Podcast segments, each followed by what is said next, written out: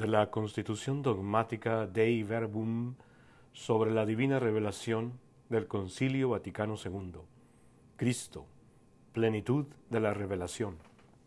Dios, al crear y conservar todas las cosas por su palabra, da a los hombres testimonio perenne de sí en las cosas creadas, pero queriendo abrir el camino de la salvación sobrenatural, se manifestó además personalmente a nuestros primeros padres ya desde el principio.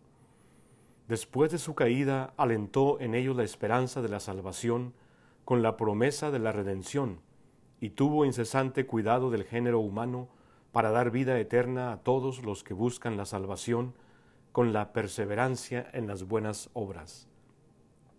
A su tiempo llamó a Abraham para hacerlo padre de un gran pueblo, al que después de los patriarcas instruyó por Moisés y por los profetas, para que lo reconociera como Dios único, vivo y verdadero, Padre providente y justo juez, y para que esperara al Salvador prometido.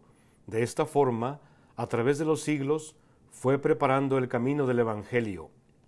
Después que en distintas ocasiones y de muchas maneras Dios habló por los profetas, ahora en esta etapa final nos ha hablado por el Hijo, pues envió a su Hijo, es decir, la palabra eterna que ilumina a todos los hombres para que viviera entre ellos y les manifestara los secretos de Dios. Jesucristo, pues, la palabra hecha carne, hombre enviado a los hombres, habla las palabras de Dios y lleva a cabo la obra de la salvación que el Padre le confió. Por tanto, Jesucristo, ver al cual es ver al Padre, con su total presencia y manifestación personal, con palabras y obras, con señales y milagros, y sobre todo con su muerte y resurrección gloriosa de entre los muertos. Finalmente, con él envió del Espíritu de la verdad, completa la revelación y confirma con el testimonio divino que Dios vive con nosotros para liberarnos de las tinieblas del pecado y de la muerte y resucitarnos a la vida eterna.